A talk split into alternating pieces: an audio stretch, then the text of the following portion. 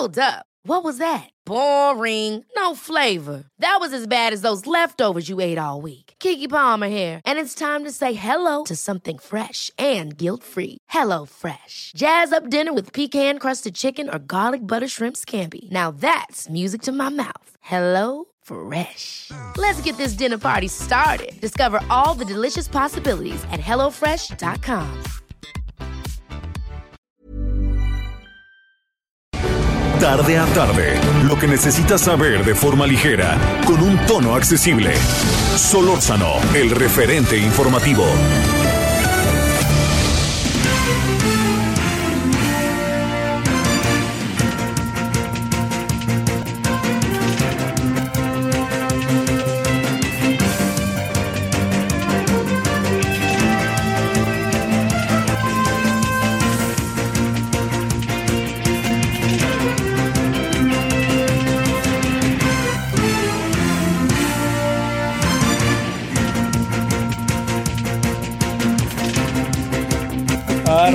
Arréglale lo arreglable.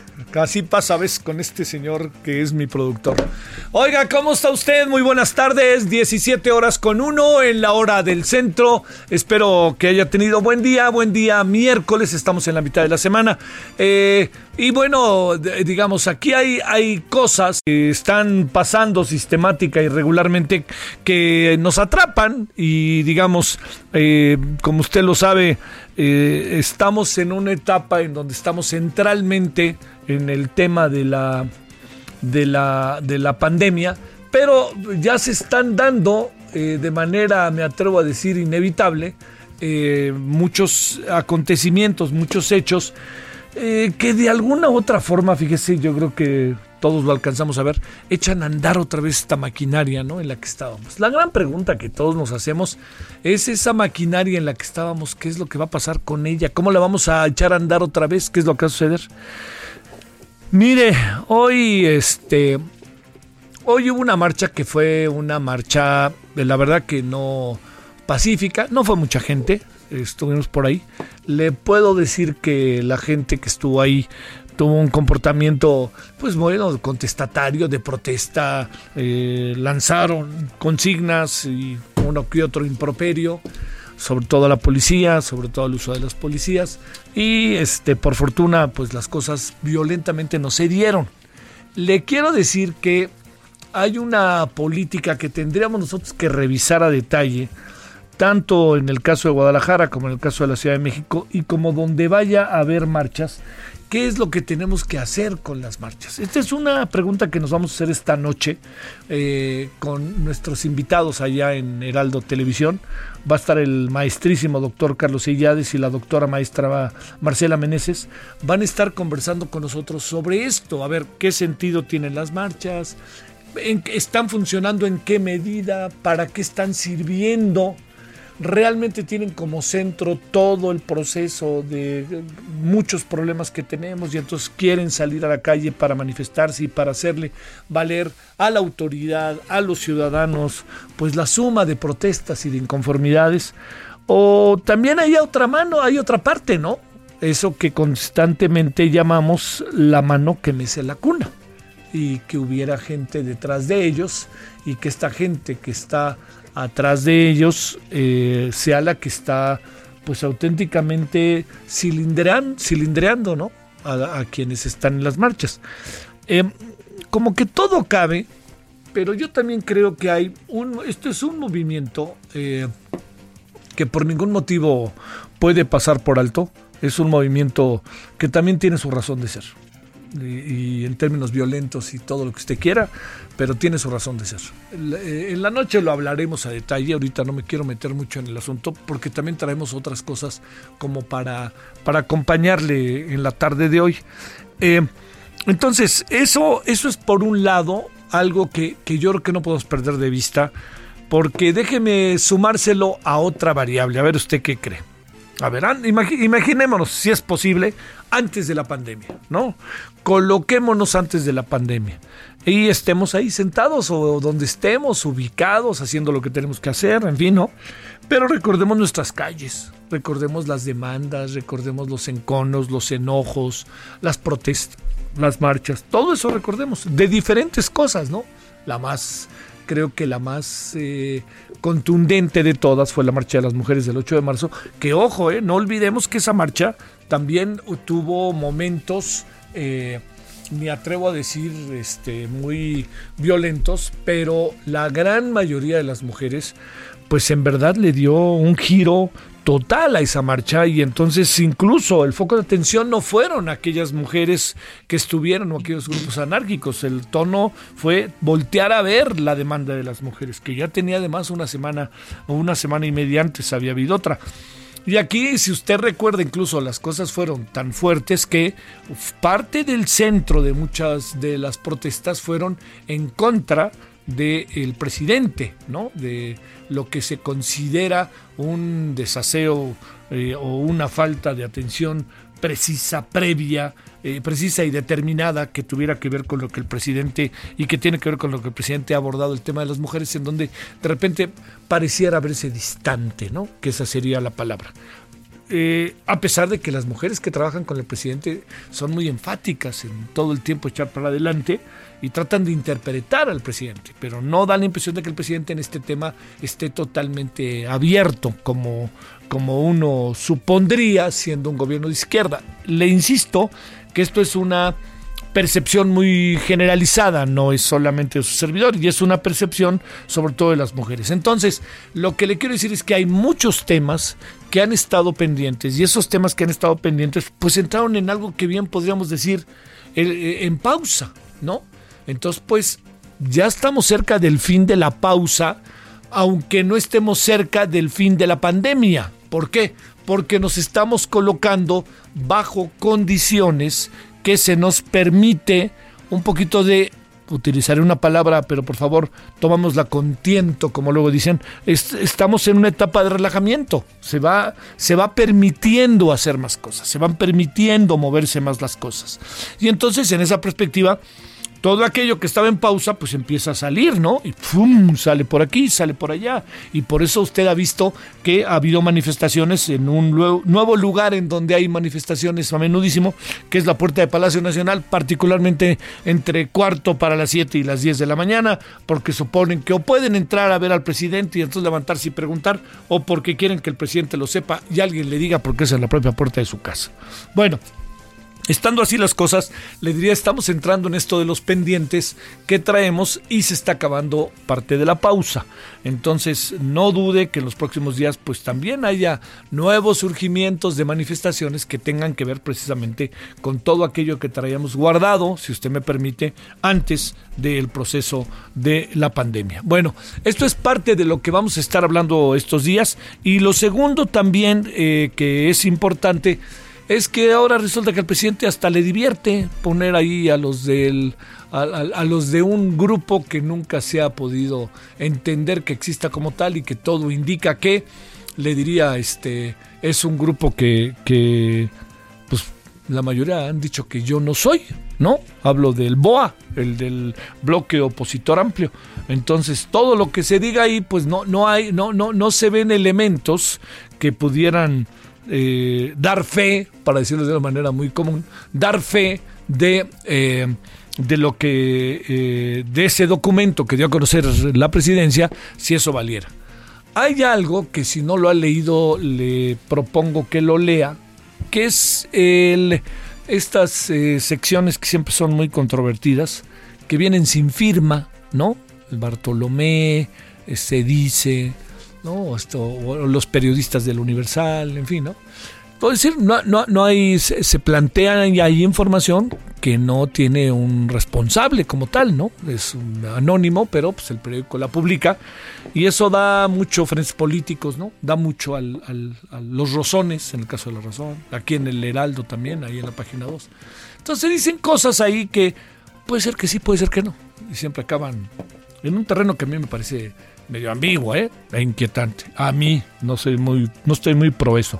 Pero hoy viene en el Universal, en la página 2, la explicación que da el periódico de el documento.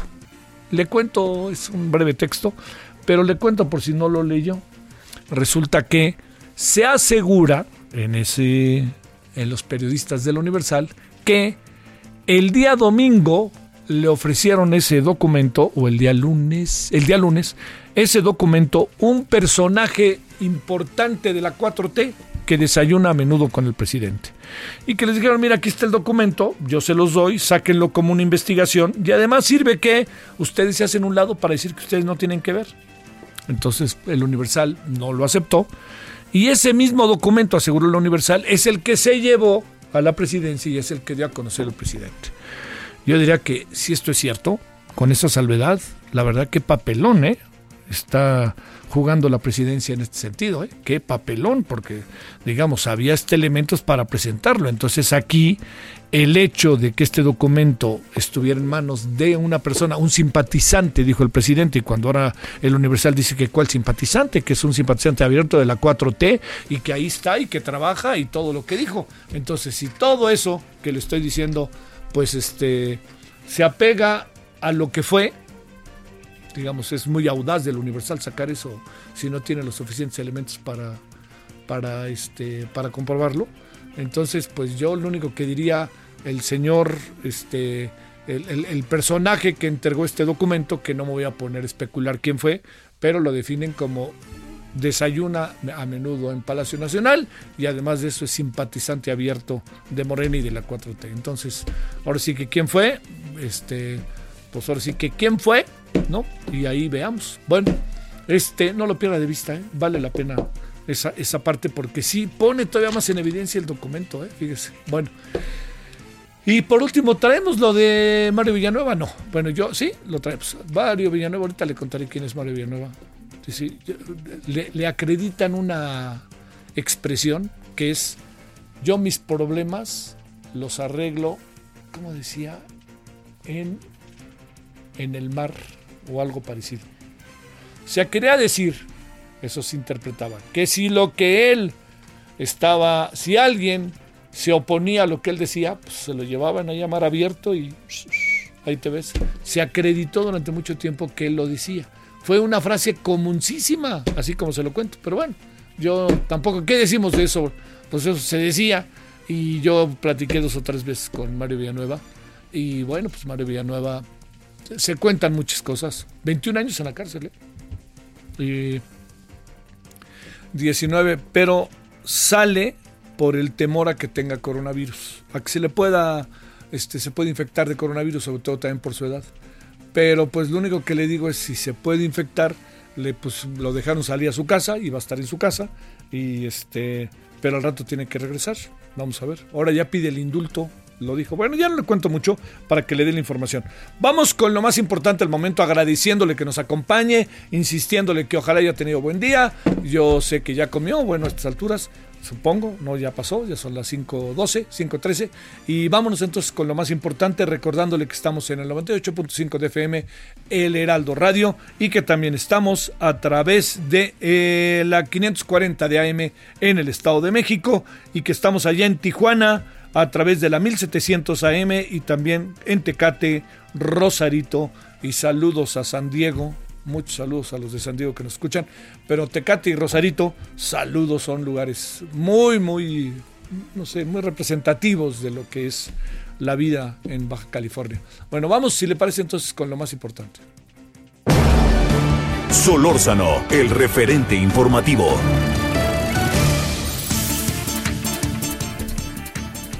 El senador de Morena, Ricardo Monreal, propone la desaparición de la Comisión Reguladora de Energía, ¿cómo ve?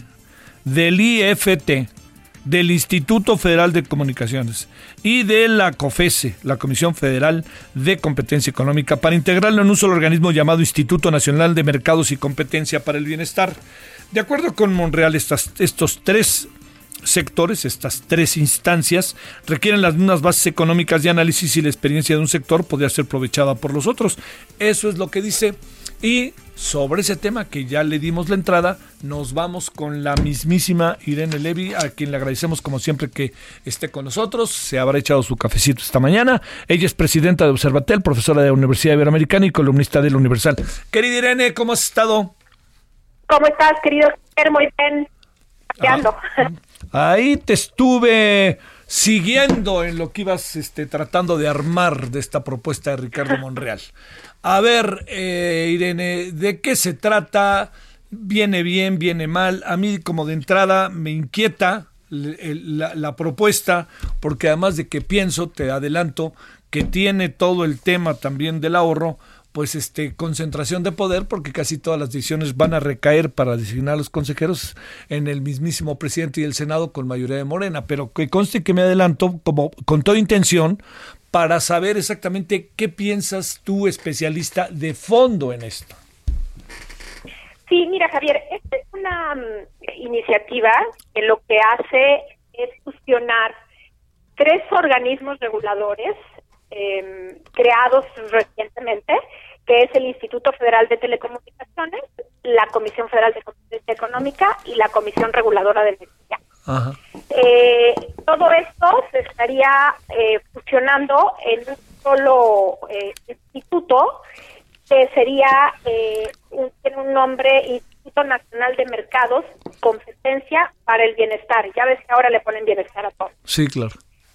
Entonces, este instituto eh, lo que haría es concentrar las facultades de estos tres órganos y eh, estaría integrado por un pleno, eh, por un órgano de gobierno, con cinco consejeros, es decir, de siete que tiene el instituto, siete que tiene el, la COFESE y siete la CREE, pasarían, en lugar de 21, serían nada más. Entonces, como tú bien lo dices, sería una gran concentración de poder. Pero más allá de esto, eh, creo que vale la pena mencionar algunas cosas puntuales sobre la iniciativa que se presenta que me preocupan. Eh, por un lado, mm, lo que da autonomía a, este tipo de órganos normalmente eh, son dos, dos pilares muy importantes. Por un lado, la forma de nombrar a los integrantes y por el otro lado, el tema del presupuesto, porque pues, los dineros es un tema muy importante. ¿Qué sucede en la forma de nombrar a estos nuevos consejeros? Bueno, de entrada se van todos los que están, se, acaban, se acaba todos los que están, y tendrían que venir cinco nuevos. Eh, ¿Y cómo se nombrarían? Bueno, pues lo que dice la iniciativa es que se van a nombrar a propuesta del Senado. El Senado le dará una lista al presidente y el presidente va a elegir de esa lista eh, quiénes son los que considera indicados para el tema.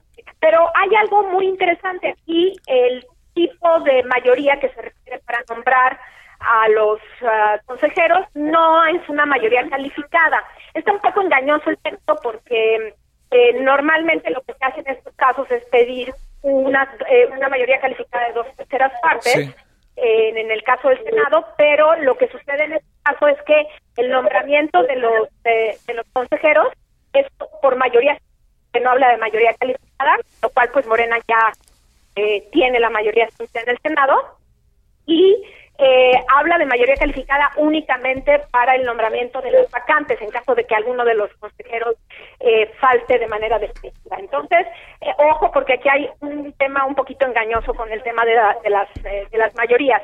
Entonces, por ese lado, pues se daña mucho la autonomía porque imagínate tú que los consejeros pues serían nombrados de esa manera y el, la forma en que son nombrados el día de hoy es a través de un examen de conocimientos muy complicado que hace eh, un comité de evaluación, eh, conocimientos técnicos, se requiere una serie de, mm, eh, digamos, calificaciones que tengan estos comisionados o estos candidatos comisionados para que puedan acceder al cargo. Y lo que hace esta iniciativa es acabar con el, con el examen de conocimientos. Se habla de que tienen que tener conocimientos del tema, pues sabes que esto es una cuestión pues, que pueden eh, en el propio Senado decidir o si no. Y otra cosa que me parece muy preocupante, Javier, es que dice que tienen que tener maestría, pero el tema de la maestría se refiere a una maestría que sea que esté en el padrón del CONACYT. Y si tú te vas al padrón del CONACYT, te encuentras con que las únicas maestrías que están ahí incluidas son maestrías realizadas en el territorio nacional, es decir, son, em, eh, digamos, eh, universidades eh, nacionales. Entonces, todos aquellos que hicieron su maestría o su doctorado fuera de la República Mexicana no podrían accesar o acceder a este tipo de puestos. Y por el otro lado, la otra cosa preocupante es el tema del presupuesto. normalmente, para que un órgano tenga autonomía, pues requieren no depender eh, del de que la Cámara de Diputados le asigne eh, un presupuesto específico para cumplir con sus eh, labores. Actualmente la, la eficiencia presupuestaria está asegurada en la Constitución y la Constitución dice que deberá la Cámara de Diputados darle el presupuesto al, a los órganos autónomos, en este caso el IFT y la COFESE, para ejercer sus facultades. Esta propuesta del senador Monreal lo que dice es que la Cámara de Diputados asegurará y agrega en la medida de lo posible la suficiencia presupuestaria, con lo cual pues se acaba el otro pilar de autonomía que tienen estos órganos de este tipo, que es, el, tema de la suficiencia presupuestaria. Y bueno, hay otros eh, temas, digamos, específicos, eh, más técnicos, pero en resumen a mí sí me preocupa mucho por varias razones. Primero, porque es acabar con una experiencia que se venía gestando desde 2013, una curva de, aprendizaje que ha eh, costado mucho dinero y mucho trabajo tener, y que con esto pues se daría el traste y es otra vez empezar de nuevo, vamos a empezar otra vez con un nuevo órgano, todo va, va de nuevo. Y luego, por el otro lado, la otra cuestión que me preocupa tiene que ver con eh, el tema el nombramiento y de la dependencia que parecería que tendrían estos eh, consejeros y el superpoder concentrado en cinco personas que, pues hay que decirlo, es imposible que cinco personas tengan suficientes conocimientos de energía, de competencia económica, de telecomunicaciones, y de radiodifusión como para ejercer estos cargos de manera suficiente. Toman el ejemplo de España, porque España es el único país que concentró las facultades eh, de competencia económica y telecomunicaciones y radiodifusión en un solo órgano y que, por cierto, eh, lo que hay que ver es cómo le ha ido a España y España está en proceso de deshacer lo que hizo porque se, se ha visto que no, no ha funcionado se basan en un ahorro presupuestal de 500 millones de pesos eh, y la verdad habrá que ver cuánto nos va a costar empezar de cero, Javier, eh, con órganos que manejan, en resumen, una buena parte de la actividad económica, toda la actividad económica en cuanto a la competencia eh, de monopolios y todo este tipo de cuestiones por lo que hace a la a la COFESE y manejan medios de comunicación. Ojo, porque esto es muy importante maneja el tema de las concesiones de radio y televisión a través del instituto. Entonces, lo que se intenta en este caso es tomar el control de las actividades que te, que te acabo de mencionar, eh, Javier. A mí, la verdad es que sí me parece preocupante. Sí hay cosas que modificar, yo creo que sí hay que hacerlo. Podrían modificarse algunas cosas, pero no un borrón y cuenta nueva como el que se está planteando, y menos en los términos de lastimar la autonomía como se está, proponiendo. Sé que te voy a meter en apuros, mi querida Irene, no por la respuesta que vas a dar, sino por el tiempo que te voy a dar para ella. A ver, en un minutito dime, ¿por qué veo la televisión hoy y veo a los medios de comunicación privados tan contentos y a, y a Televisión Azteca tan crítico de que la COFESE no sirve, que es burocrática? ¿Qué es lo que ellos ganan? Pues habría que ver qué les prometieron en términos de del nombramiento de los de, eh, los, comisionados, de los comisionados. Javier, no sé si te acuerdas tú de la ley Televisa. Claro, cómo eh, no. Pues hay que ver si en este caso, ahora que se sabe que la iniciativa pues tuvo por lo menos parte de su origen adentro del propio Instituto Federal de Telecomunicaciones, pues habría que ver qué pasó ahí y cuáles son los, eh, los, los vínculos. Entonces, en este caso, habrá que ver eh, a quién conviene no tener un órgano autónomo, sino tener un órgano eh, que maneje nuevamente todo, todo ese tipo de decisiones desde el poder, eh, Javier. Bueno, Este, te lo juro que me sorprendió y Monreal muy, muy, este, muy emocionado con la propuesta, ¿no? Y luego apareció un nombre que luego quitaron, en fin, ¿no? Todo esto que comentaste tú. Sí, sí, lo quitaron. Pero pues digo, no tienen nada que esconder para que lo quitan. Entiendo que hace un momento entrevistaron al senador Monreal y, me parece que comentó que efectivamente él le encargó al comisionado Cuevas eh, esta, esta, esta ayuda, digamos, con la iniciativa. Vamos a ver qué pasa, porque sí yo creo que sí tiene que salir el comisionado Cuevas a aclarar qué fue lo que pasó con este documento y si él fue el, el autor, bueno, pues que salga y lo diga. Digo, yo creo que es mejor ya a estas alturas la transparencia a que sigan escondiendo qué fue lo que pasó. Un abrazote y gracias. Otro para ti, Javier, abrazo. Gracias, Irene Levi. Pausa a las 17 con 25 en la hora del centro. El referente informativo regresa luego de una pausa. Heraldo Radio, la H que sí suena y ahora también se escucha. Estamos de regreso con el referente informativo.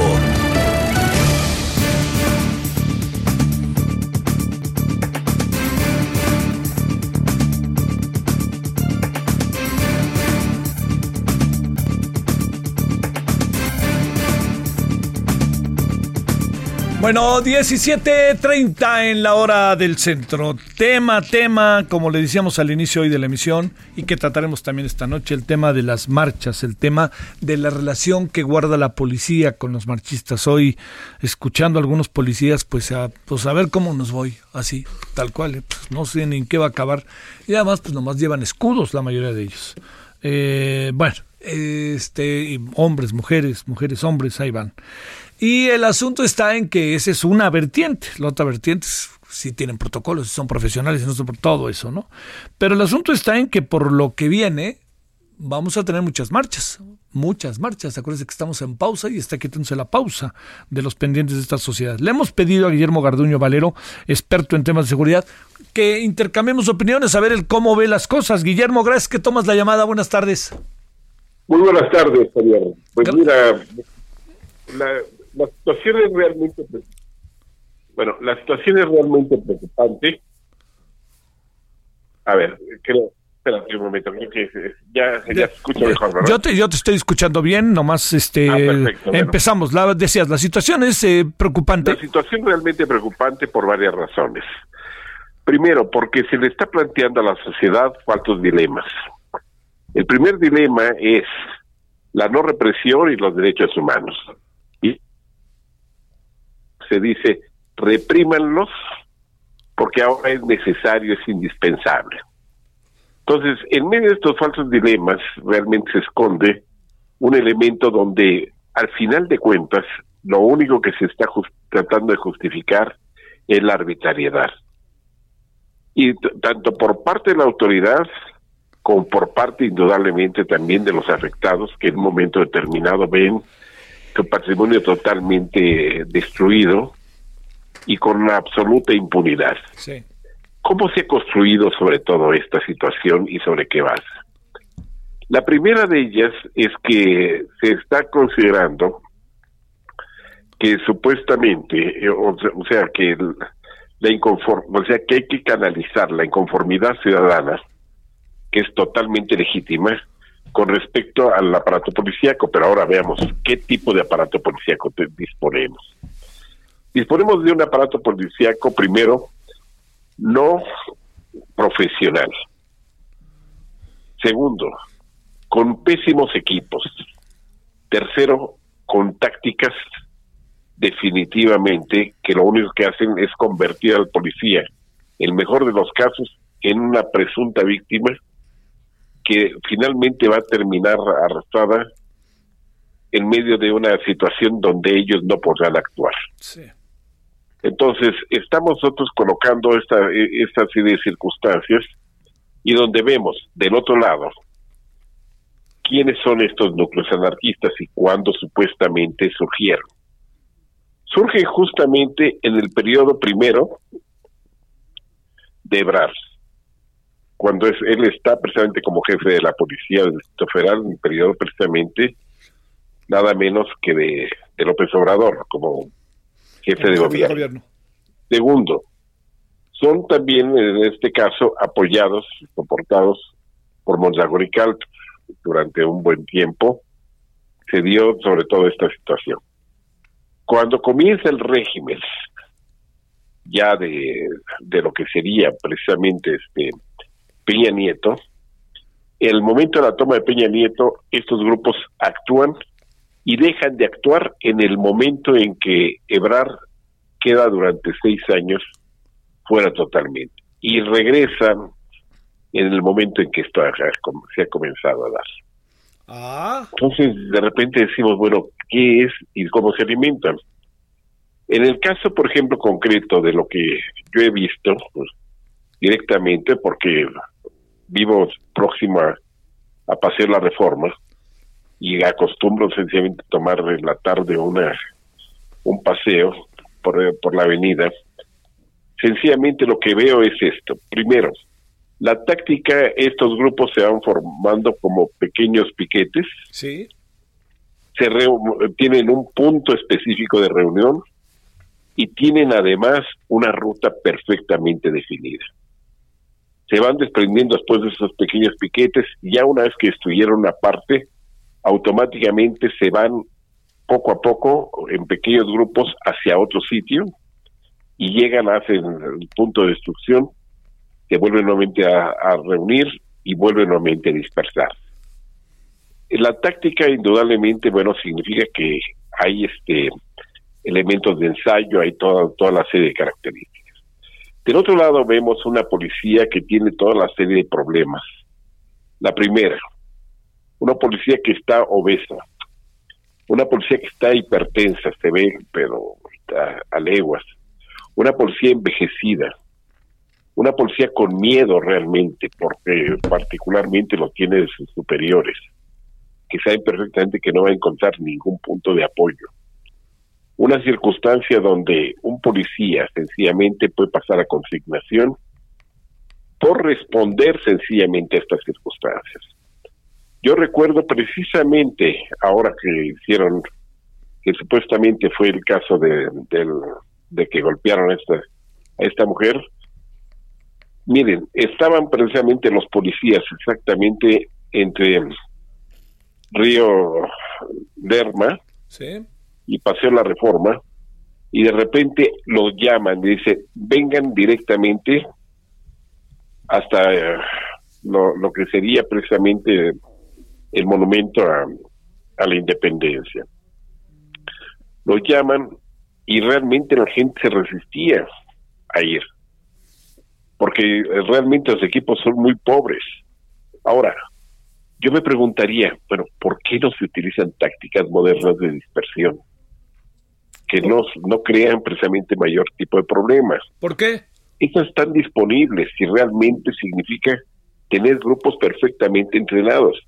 Pero si algo tiene la Policía de México es que no está entrenada. Oye, Guillermo, físicas son, son lamentables realmente. Oye, partiendo de tu hipótesis de que cuando estaba Ebrard no estaba, estaban, cuando no estaba Ebrard no estaban, ¿qué, ¿qué supones que puede haber detrás, entendiendo que estamos hablando hasta donde alcanzo a apreciar de una hipótesis? Bueno, sencillamente la única cuestión es que evidentemente estos grupos no son gratuitos. Sí, claro. Eh, eh, estos grupos definitivamente tienen que tener financiamiento y otra cosa más, que es muy importante. Estos grupos tienen que tener actividad permanente porque tienen que estar en condición física. Y tienen condición física. El hecho de que las de que sea fundamentalmente donde se haya agudizado en los últimos pues sobre todo en el último año, ¿no? En este año diría yo que sean mujeres y que parecieran las mujeres bien en lo general como bien, no quisiera utilizar esa palabra, pero algo así como aleccionada, como saber muy bien qué tienen que hacer. ¿Qué piensas de eso? Efectivamente, mira, te pondría un caso. Sí. Este mismo año. A ver. Mira, cuando ocurrió precisamente la cuestión de la gran manifestación de mujeres, sí. yo vi bajar así, frente a Bellas Artes, vi bajar de un panel de la policía a este tipo de mujeres que fueron a destruir la estatua de madera. De ahí salieron. de la policía, o sea, no, no estoy hablando de, de cosas que me dijeron, que platiqué, no, no, no. Que definitivamente incluso hay fotografías, hay muchísimas cosas, evidencias en esta misma dirección. Eh, Y cuando se les presentaron, porque las vieron, no, no solamente yo, sino muchísima gente, llegaron y definitivamente dijeron que no, que eh, las habían liberado y que otra serie de cosas, pero que no tenía nada que ver. sí, lo recuerdo. Destruyen la parte de la estatua de Madero Sí. y otra de las cosas que el momento llega alguien y de repente les hace la seña y de inmediatamente salen, una vez ya destruido todo el, el lugar. Ahora, en este momento, por ejemplo, no solamente hay vandalismo, sí. sino que además la, la característica es que no solamente roban, sino que si son detenidos, les regresan lo robado. Y eso que lo haga la autoridad, o sea, que no retenga lo robado, bueno, Oye, a ver, déjame plantearte algo que si seguimos bajo este supuesto, eh, no puedo creer que esto no lo supiera eventualmente la señora Claudia Sheinbaum. por supuesto que no puede ignorarlo, Pues debe de saberlo, ¿no? tiene que saberlo, tiene que saberlo, y como también tiene que saber, porque tiene un jefe de policía que no es ningún tonto, que tiene una trayectoria familiar impresionante, pues Sí, es sí, hijo sí. de García Paniagua. Sí, sí, sí. Entonces, y es especialista en cuestiones de inteligencia y además con una información impresionante. Un tipo que en el momento que entró, lo primero que hizo fue detener a todo el cártel de Tepito.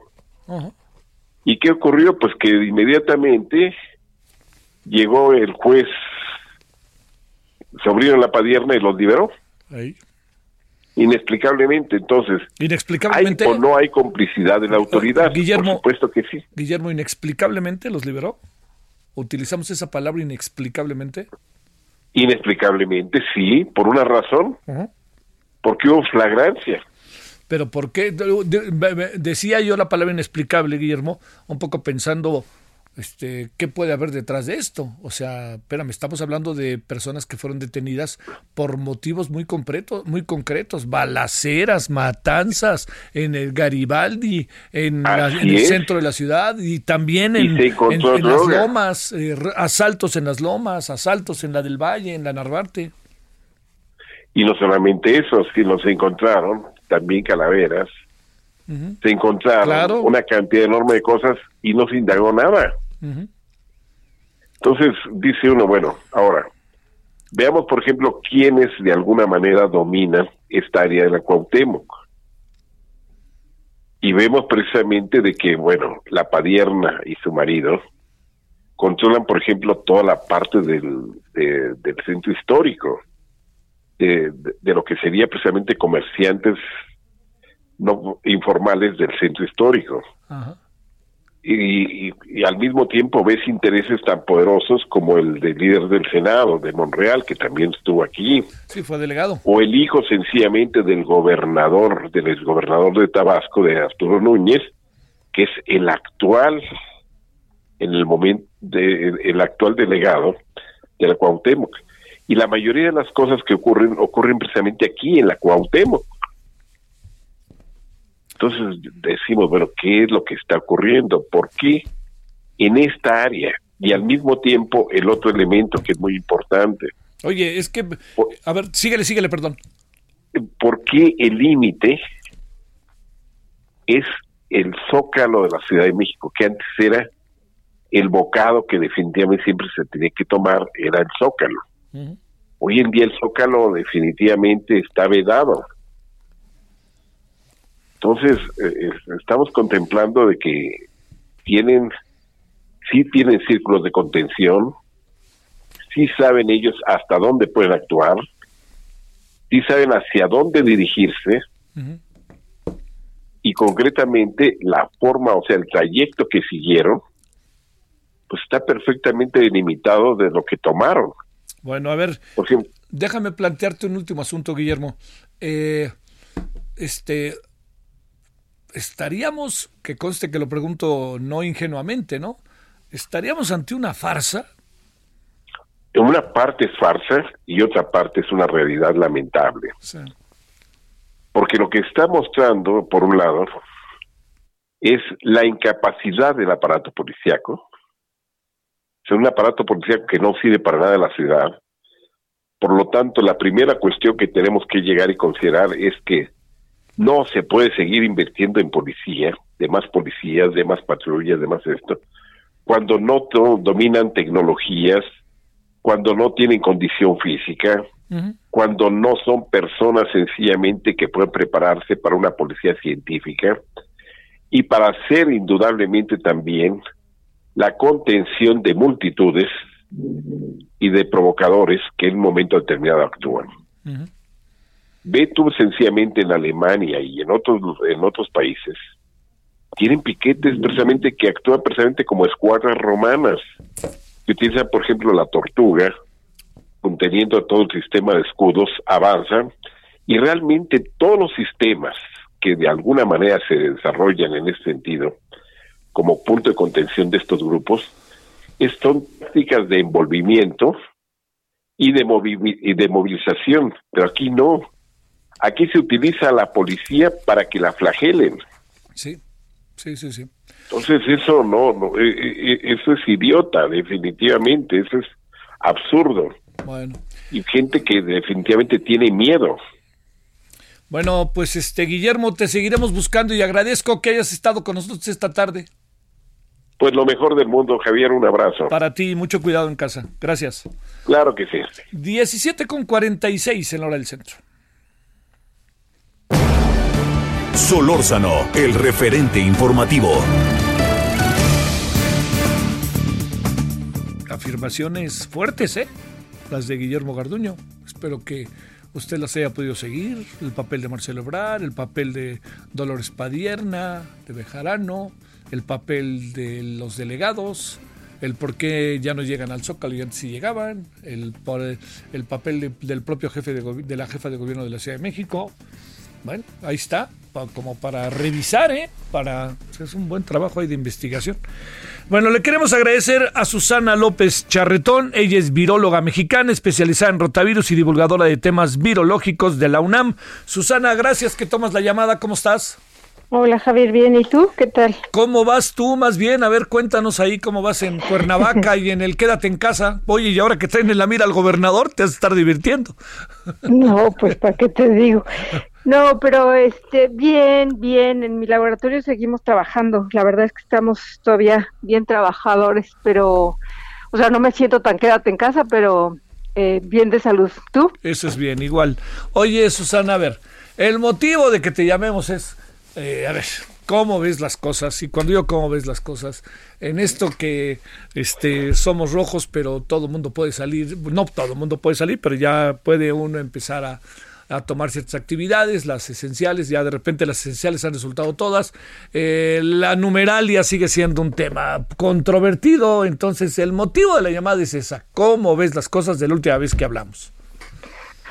Ay, pues las veo como que necesitamos cambiar de comunicación. Necesitan un mejor comunicador. De plano, ¿verdad?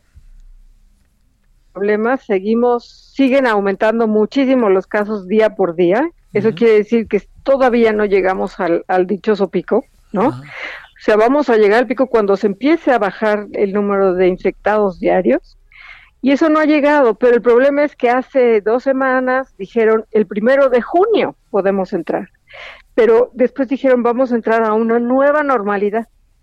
¿Qué quiere decir si uno le lee las líneas de abajo? Quiere decir depende del semáforo y el semáforo está en rojo y quiere decir nada, pero la gente oye nueva normalidad y vámonos. Entonces eso, eso, eso ha aumentado muchísimo los casos porque el, el, oír que ya se puede, se puede todo y entonces pues no, este, este fue contraproducente a morir. Sí. Sí. Oye, eh, eh, ¿estaremos con los números debidos o no? Los números siguen siendo auténticamente los números que hay. Sí. Pero es que hay pocos, pocos datos. O sea, se está tomando mucho menos de lo que, de lo que en otros países y eso es muy claro porque tenemos un índice de letalidad altísimo tenemos casi casi 12% de letalidad, cuando en muchas, en la mayor parte del mundo está por el 5%. Eso no quiere decir que aquí sea más letal el virus, quiere decir que solamente se están diagnosticando los casos graves. Pero hay un montón de casos no graves que no tenemos el diagnóstico y entonces los números con los que tú divides te dan un, índice de letalidad muy alto. Sí, sí, sí. Oye, Pero no es que este, no nos están engañando, o sea, la realidad es que yo creo que sí tienen esos números, pero es que son pocos. Oye, eh, hoy dijo nuestra máxima casa de estudios, hoy, o ayer, a través de, de quienes han seguido el tema, que pues el gobierno lo había hecho bien hasta ahora. No espectacular, incluso utilizó esa palabra, pero lo ha hecho bien. O sea, avaló el gobierno, avaló la acción del gobierno. Eh, pues eh, yo, yo digo que es muy meritorio lo que ha hecho el INDRE, lo que ha hecho eh, pues el sistema de salud dentro de lo de, de o sea, de la escasez que tenemos, ¿no? yo creo que eso lo han hecho bien. Lo que creo que nos falta es este saber comunicar bien las ideas. O sea, sí creo que se está cometiendo un error terrible diciendo ya, ya merito, ya merito y todo el mundo está con el pie en la puerta. ¿Por qué no nos dicen que no, no merito, ni modo, aguantémonos? Si hay pérdidas económicas, sí, pero está muchísimo más grave el tener esta cantidad de enfermos y esta cantidad de, de, gente grave a la que no se puede atender. O sea, se me hace que el mensaje está mal, mal enviado.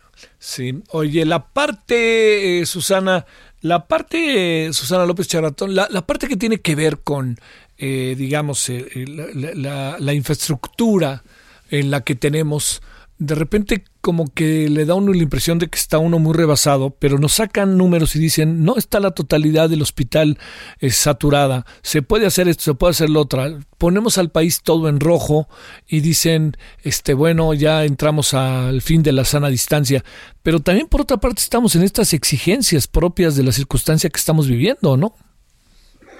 De, que la gente económica, sí, claro, necesita salir, etcétera. Claro, pero es que el, eh, eh, aquí depende un poco de, tu actividad y de tu punto de vista. Si tú eres una, un secretario de salud, tu punto de vista solo puede asesorar la, el punto de vista de salud, no puede ser medias tintas. Yo creo que, y si eres económico, pues tu punto de vista será, será el económico. Y, y, quien decida tendrá que tener los dos puntos de vista muy claros y, muy transparentes. Y aquí yo siento que los mensajes no están, no se están jugando bien, o sea, se está como que achaparrando la curva, a la curva para que no suene tan duro el golpe económico y entonces finalmente no es ni la una ni la otra. No, yo creo que cada quien tiene que jugar su papel y no tratar de jugar a, a, hacer las dos cosas. Sí, sí, ese está siendo un problema. Pesa mucho el presidente, ¿verdad? Muchísimo, muchísimo, sí. Y pues, o sea, ese, ese no es un problema en México. O sea, en Estados Unidos el, el virólogo de los más importantes que hay en el mundo era el consejero de Trump. Y finalmente, pues ya lo corrió. no oficialmente, pero ya no lo tiene ahí porque el hombre no iba a decir lo que Trump quería. Y eso creo que es lo que uno tiene que hacer, eh, porque tu, la posición de un científico es, pues, blanco-negro en estos casos. Sí, claro, tienes toda la razón. A ver, una última cosa, Susana, eh, en un minutito si puedes. El tema que tiene que ver con eh, si puede haber rebrote, si puede aparecer otro virus y si tenemos que seguir, pues la verdad, la verdad, entre otras cosas, atentos. No quisiera utilizar necesariamente la palabra asustados, pero brutalmente atentos por muy largo plazo. Eso, eso primero. O sea, Todavía no pasamos el primer brote como para hablar de un rebrote que claro que va a haber en la medida que nos descuidemos. Sí. O sea, tenemos que seguir siendo muy prudentes. Este virus es muy contagioso y si sabemos cómo se contagia, a través de contacto cercano con las personas, es la mejor manera que no nos podemos cuidar. Entonces, cero reuniones, cero clases, cero contacto físico eh, con personas desconocidas nos tenemos que seguir cuidando. Que va a haber otro virus, pues ahorita en este momento eh, como tal, no creo. Sí, va, sí, va, sí vamos a seguir pasando por este tipo de, eventos eventualmente, digamos, en los años que vienen, pero ahorita ese es el menor de nuestros problemas, creo. Claro, sí. Oye, este, pues bueno, te volveremos a buscar, Susana, y muchas gracias, doctora. Gracias, doctora. Que estés muy bien. Hasta luego. Susana López Charretón, viróloga, viróloga mexicana de la UNAM, especialista en rotavirus y divulgadora de temas virológicos. Fíjese cuántas veces que, hemos, eh, cuántas veces que hemos insistido, le hemos dicho la relevancia que tiene el tema de la comunicación y de la información. De repente pareciera que no, que, que no se acaba por, por cerrar ese ciclo comunicativo, que eso es lo que me parece importante. Se vuelve confuso y yo creo que eso, pues usted y yo sabemos la relevancia que tiene y las afectaciones que tiene. Bueno, oiga, nos vamos al ratito a las nueve de la noche a través de Heraldo Televisión. Eh, va a estar con nosotros José Hernández, el doctor José Hernández, astronauta mexicano. Hay muchas cosas que platicar con él de cómo están las cosas y cómo se ve pandemia y etcétera. El doctor Carlos Illades y la doctora Marcela Meneses, movimientos y protestas. ¿Qué hay detrás de estas marchas? ¿Qué presumen? ¿Es la izquierda? ¿Son anarcos? ¿No son anarcos? ¿Qué piensan? Dos de izquierda, hasta el rato. Hasta aquí, Solórzano, el referente informativo. Escucha la H, Heraldo Radio. Si tienes agendado visitar Sonora, no canceles, cambia de fecha. En Puerto Peñasco estaremos esperándote para que te relajes a la orilla de la playa, realices un recorrido por la reserva de la biosfera El Pinacate y camines por sus gigantescas dunas. Cuando llegue el momento de viajar con los nuestros, en Sonora estaremos esperándote para que vivas experiencias inolvidables. Encuéntranos en redes sociales como Visit Sonora. Sonora. Escucha República H con Blanca Becerril. El gobernador de Hidalgo, Omar Fayad, entendemos que usted ha dicho que este regreso a la nueva normalidad será hasta finales de este mes porque el Estado todavía no está en condiciones de bajar la guardia en estos momentos por el tema del coronavirus. Sí, así es. Eh, nosotros tenemos la información que hemos procesado con instituciones muy serias, como es el caso del CIDE, como es el caso de la Universidad de Stanford, quienes se han estado realizando trabajos y análisis de cómo se van comportando los casos en Hidalgo y bueno, pues la verdad es que nosotros esperamos que la parte más alta venga para después del, 16 de este mes, el 15 16 de este mes tendríamos la parte más alta, para después iniciar ya el descenso de la curva epidemiológica. Por eso es que hemos planteado eh, que difícilmente eh, regresaríamos a tener todas las actividades normales, sino hasta que bajara la curva. Esto no implica que no nos coordinemos para que pues, podamos ir abriendo algunas empresas con todas las medidas de seguridad. De lunes a viernes al mediodía. Por Heraldo Radio, donde la H suena y ahora también se escucha. Una estación de Heraldo Media Group. Trabajo en equipo e inteligencia colectiva. Pepe Gordon. En la hora nacional hablaremos de estos temas con Marcelina Bautista, fundadora y directora del Centro de Apoyo y Capacitación para Empleadas del Hogar. Así es Marisol Gacé y disfrutaremos del arte de la maravillosa Natalia Lafourcade. Los esperamos este domingo a las 10 de la noche en la hora nacional. Crecer en el conocimiento. Volar con la imaginación. Esta es una producción de la Subsecretaría de Gobierno de la Secretaría de Gobernación, Gobierno de México. Heraldo Radio 98.5 FM. Entrevistas, análisis y todo lo que pasa en redes sociales. La realidad vista desde otro ángulo. Acompaña a Álvaro Cueva de lunes a viernes 10.45 de la noche por Heraldo Televisión. Canal 10 de Televisión Abierta, 151 de Easy y 161 de Sky. Para prevenir el coronavirus, quédate en casa. Y si tienes que salir, sigue estas recomendaciones. No salgas acompañado. Usa cubrebocas y evita tocarlo. No toques tu cara y mantén sana distancia. Compra en comercios cercanos. Al regresar a casa, limpia tus zapatos y cambia tu ropa. Lava tus manos con agua y jabón y limpia tus compras. Esta cuarentena, cuídate, cuida a los demás. Cámara de Diputados, Legislatura de la Paridad de Género. Somos un México solidario que protege a todas y todos. Frente al coronavirus, apoyemos a las personas con discapacidad con sus medidas de higiene y extrememos las nuestras. Ayudemos con sus compras y trámites y estemos atentos a sus necesidades si llegan a enfermar. Si tú vives con alguna discapacidad, desinfecta tus dispositivos de asistencia y define quién te asistirá si enferma tu cuidador principal. Y por favor, quédate en casa. Tiempos cedidos por el Poder Judicial de la Federación. Gobierno de México. Quédate en casa. Al protegerte, proteges a otras personas, incluyendo a quienes no pueden quedarse en casa. Hashtag COVID-19 México. Heraldo Media Group. Si tienes agendado visitar Sonora, no canceles. Cambia de fecha. En Guaymas y San Carlos estaremos esperándote para que admires la mejor vista al mar desde el mirador escénico. Te sumerjas en el mar de Cortés y conozcas el acuario del mundo. Cuando llegue el momento de viajar con los nuestros, en Sonora, estaremos esperándote para que vivas experiencias inolvidables. Encuéntranos en redes sociales como Visit Sonora. Sonora. Suscríbete al Heraldo de México. Recibe el diario que piensa joven hasta la puerta de tu hogar, oficina o negocio, con la información más veraz, actual y completa del panorama nacional e internacional. Suplementos, promociones exclusivas y mucho más. Llámanos al 5550 469494 o escríbenos a suscripciones arroba elheraldodemexico.com. Heraldo Radio. Inicia. Las noticias de la tarde con Jesús Martín Mendoza en Heraldo Radio.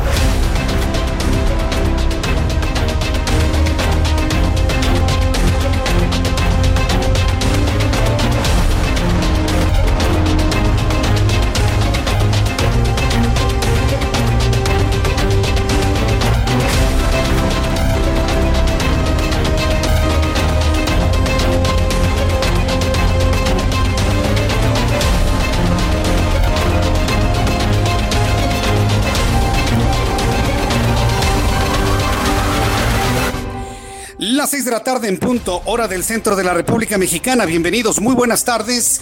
Iniciamos el Heraldo Radio de esta tarde del miércoles 10 de junio del año 2020. Me da un enorme gusto saludarle. Bienvenido a la información. Usted que me escucha en toda la República Mexicana. Súbale el volumen a su radio. Le saluda Jesús Martín Mendoza y le ofrezco un resumen con las noticias más destacadas hasta este momento. En primer lugar, le informo que un nuevo caso de posible violencia policíaca aparece en México. No, pues si le empezamos a escarbar, pues no vamos a acabar de los casos de violencia policíaca en lo que resta. Ever catch yourself eating the same flavorless dinner three days in a row? Dreaming of something better? Well, HelloFresh is your guilt-free dream come true, baby. It's me, Kiki Palmer.